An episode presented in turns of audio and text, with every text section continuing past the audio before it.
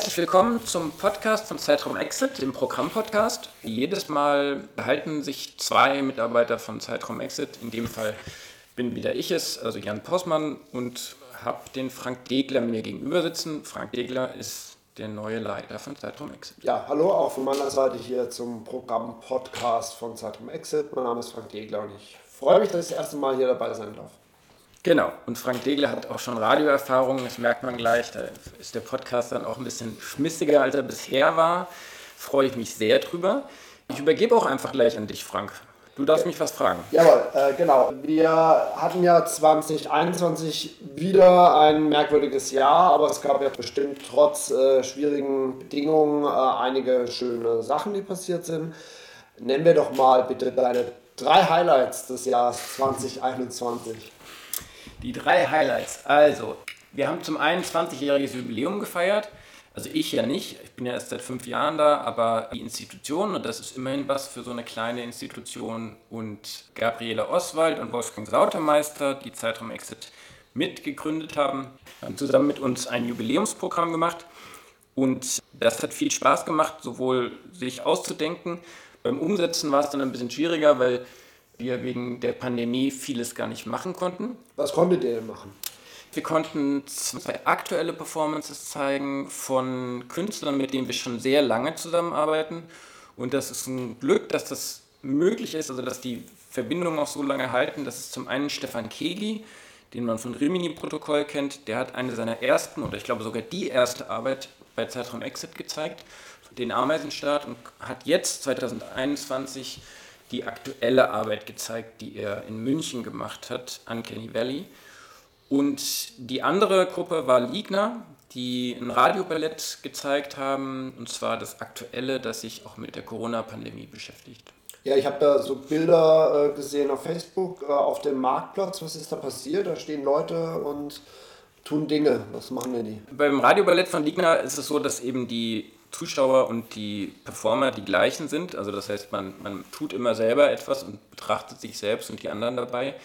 In dem Fall waren das mehrere kurze Choreografien von Künstlern aus der ganzen Welt, denen man über Kopfhörer lauscht, also die man hört und sich dazu selber bewegt und quasi selber die Gruppenchoreografie macht. Und da geht es um die Frage eigentlich, was ist aus dem öffentlichen Raum geworden in der Pandemie und, und welche Rolle spielen unsere Körper eigentlich, wenn sie, ja, wenn wir sie meistens zu Hause lassen mussten. Genau. Körper ist ein gutes Stichwort. Ein zweiter Punkt war Body Leaks, das genau. Body Leaks Festival. Wie hat das funktioniert, Körperlichkeiten äh, unter erschwerten Bedingungen genau. präsentieren zu können? Das haben wir zum ersten Mal gemacht und ich bin total froh, dass Kate Weyer mit diesem Projekt zu uns gekommen ist. Wir haben eine digitale Version gemacht im März. Die bestand nur aus Online-Workshops und Online-Vorträgen, was erstaunlich gut funktioniert hat.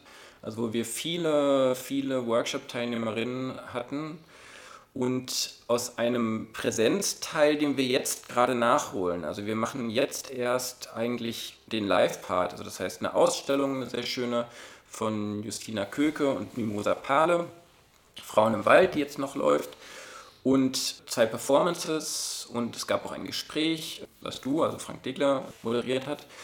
Und genau, wir zeigen noch Baubo, Reenactment und gefährliche Körper. Jetzt gerade dieses Wochenende noch. Genau, also je nachdem, wann der Podcast genau äh, wird, ist es sogar noch ein Werbeblock für die Veranstaltung. Es lohnt sich alles sehr. Gefährliche Körper, Baubo, Reenactment, ganz großartig. Und äh, Social Sunday, jetzt am Sonntag, am 19. ist das, wird es auch die Finissage zu Frauen im Wald gehen, eine ganz wunderbare äh, Foto-Tinder-Wald-Ausstellung. Ja. Eine Finissage mit singender Säge. Mit singender Säge, ja. Body Leaks als körperbetonte Körperverhandlungsfestival. Das lief aber gut dann online. Genau, das konnte, konnte sich übertragen lassen. Das hat sehr gut funktioniert, dank der professionellen Mitarbeit von Leuten, die sich damit auskennen. Ich habe ja überhaupt keine Ahnung von so Online-Formaten und bin da immer sehr schlecht drin. Aber da gibt es ja professionelle Menschen und das hat in dem Fall sehr, sehr gut funktioniert. Da bin ich auch dankbar, dass Alexander Meisenhelder, unser Kollege, das übernommen hat, sich darum zu kümmern. Ja, ich muss ja noch ein drittes Highlight nennen. Und das dritte Highlight des Jahres war dann ja wahrscheinlich das Wunder der Prärie Festival im Oktober, weil da hatten wir das Glück, dass wir tatsächlich alles veranstalten konnten. Also da war die Pandemiesituation so, dass wir eine ganze Menge großartiger Performances zeigen konnten. Mhm, genau, was wären da so Highlights äh, aus dem Munde der Prix-Programm? Was würdest du da nennen? Zum einen ist es für mich persönlich ein Highlight gewesen, Mirle Ladermann Ukeles äh, dabei zu haben. Das ist eine 82-jährige amerikanische New Yorker Künstlerin, die sich schon seit den späten 60er Jahren mit Maintenance, also mit der Pflege und dem Erhalt äh, beschäftigt. Die hat eigentlich sozusagen die herrschende Kunst Ideologie umgedreht und gesagt, es geht nicht darum, immer was Neues zu machen und sozusagen immer den, den neuesten heißen Scheiß zu produzieren, sondern im Gegenteil, es geht ja im Leben auch eben viel mehr darum, Dinge am Laufen zu halten. Das heißt, uns gegenseitig zu pflegen, unsere Kinder äh, zu pflegen, unsere Alten zu pflegen. Und sie hat Kunst gemacht, die sich genau damit beschäftigt. Und damit hat sie eigentlich was gemacht, was jetzt total aktuell ist, aber eben schon vor 40 Jahren, nämlich die Frage nach der Nachhaltigkeit auch von Kunstproduktion zu stellen. Und das hat sie sehr radikal und sehr eindrucksvoll gemacht und wir haben sie gewinnen können, die Eröffnungsrede des Festivals zu halten. Genau, sie hat auch nochmal ihr Manifest vorgetragen in Teilen. Ich fand es schon wirklich sehr spannend, dass bei Pflegearbeit ist das Ziel ja, dass es am Ende wieder so aussieht wie davor. Ne? Also die, und das ist ja irgendwie tatsächlich wirklich spannend, dass es für, für Kunst die Herausforderung schlechthin ist, weil man sieht ja gerade nichts. Ja. Also Maintenance ist dann erfolgreich, wenn man nichts gesehen hat und das ist für Kunstproduktion natürlich wirklich äh, sehr radikal anders. Genau. Eine zweite Sache, also einfach von meiner Seite, ich habe die äh, Bilder von Deponia gesehen, konnte aber da leider nicht da sein, mhm. weil ich einfach so erkältet war an dem Tag und es draußen stattfand. Erzählst du mhm. noch was zu Deponia? Ja, genau, das war so eine sozusagen Exkursionsperformance wir haben schon überlegt, ob man nicht so ein eigenes Genre machen sollte, also so Exkursionsperformances, wo man irgendwo hinfährt und irgendwas sieht, weil das irgendwie super ist und die, das auch, das unser Publikum auch immer gut findet. In dem Fall ist es ein ganz besonderer Ort, nämlich die Mülldeponie oder die ehemalige Mülldeponie auf der Friesenheimer Insel in Mannheim. Das ist tatsächlich die höchste Erhebung in Mannheim und das ist eben, weil wir so viel Müll produziert haben über die Jahrzehnte, dass äh, es inzwischen ein ganzer Berg geworden ist. Und es war sozusagen ein Ausflug auf diese Mülldeponie und äh, eine Performance mit Müllwerkern der Stadtreinigung. Inszeniert von Wolfgang Sautermeister, da ist er wieder. Genau, ja. so. so schließen sich die Kreise, genau, also Wunder der Paris, Body Leaks und 20 Jahre Zeitung Exit als mhm. große Highlights im Jahr 2021. Und jetzt ist das Jahr schon vorbei. Wir feiern noch eine Verabweihnachtung im Team, wir werden wahrscheinlich viel Alkohol trinken, weil wir das alle sehr nötig haben. Und es wird die letzte Weihnachtsfeier offiziell von Jan sein, was natürlich wahnsinnig schade ist.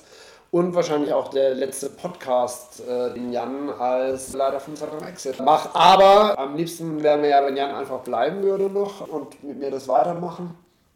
Aber zumindest wird Jan im äh, ersten Quartal 2022 noch ein bisschen da bleiben. Erzähl doch mal, was du da an Projekten noch vorhast, Anfang des Jahres.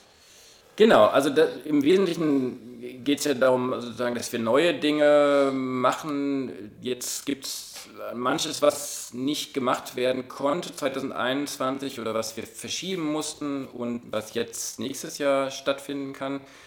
Ähm, das sind im Wesentlichen zwei Dinge. Das eine ist eine Ausstellung zusammen mit dem Goethe-Institut Ostasien, also in Jakarta. Und zwar ist das eine Ausstellung von Comic-Künstlerinnen aus der ganzen Welt, aber vor allem aus dem globalen Süden, die sich mit Emanzipationsbewegungen, mit der Geschichte der Frauenemanzipation und der Emanzipation von Transsexuellen beschäftigt. Und das ist insofern ein tolles Projekt, weil es eigentlich zwei Themen, die uns wichtig sind, hier am Haus zusammenbringt, nämlich zum einen den globalen Süden in seiner Vielfalt und in seiner kulturellen Ausdrucksform zu repräsentieren und zum anderen Themen der sexuellen Emanzipation. Die Ausstellung wird Februar, März bei uns zu sehen sein und da wird hoffentlich auch ein Wandgemälde entstehen, ein Mural bei uns im Hof, das wir dann zusammen mit Stadtwandkunst machen wollen. Genau.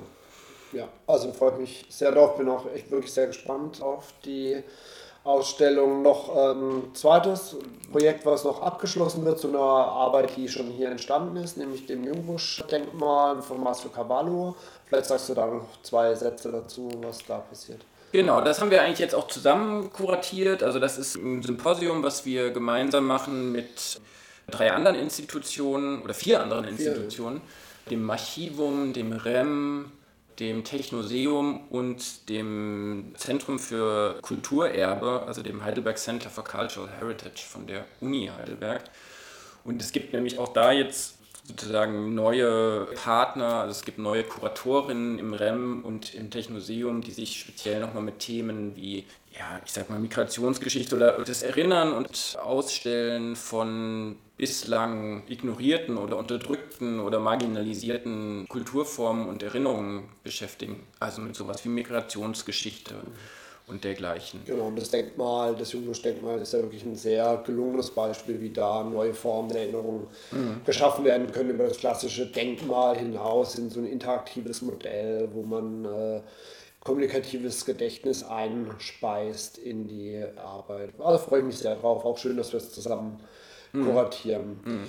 Genau, äh, dann kann ich eigentlich im Grunde schon im Lauf übernehmen äh, und so die zwei Schwerpunkte von meiner Seite gleich präsentieren.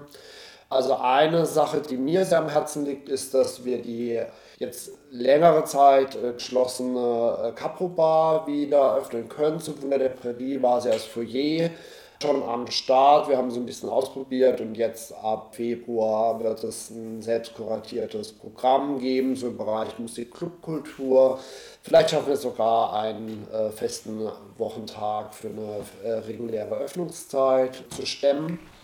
Das wird sich zeigen, da wird es äh, weitere Infos in den nächsten Podcasts zu geben.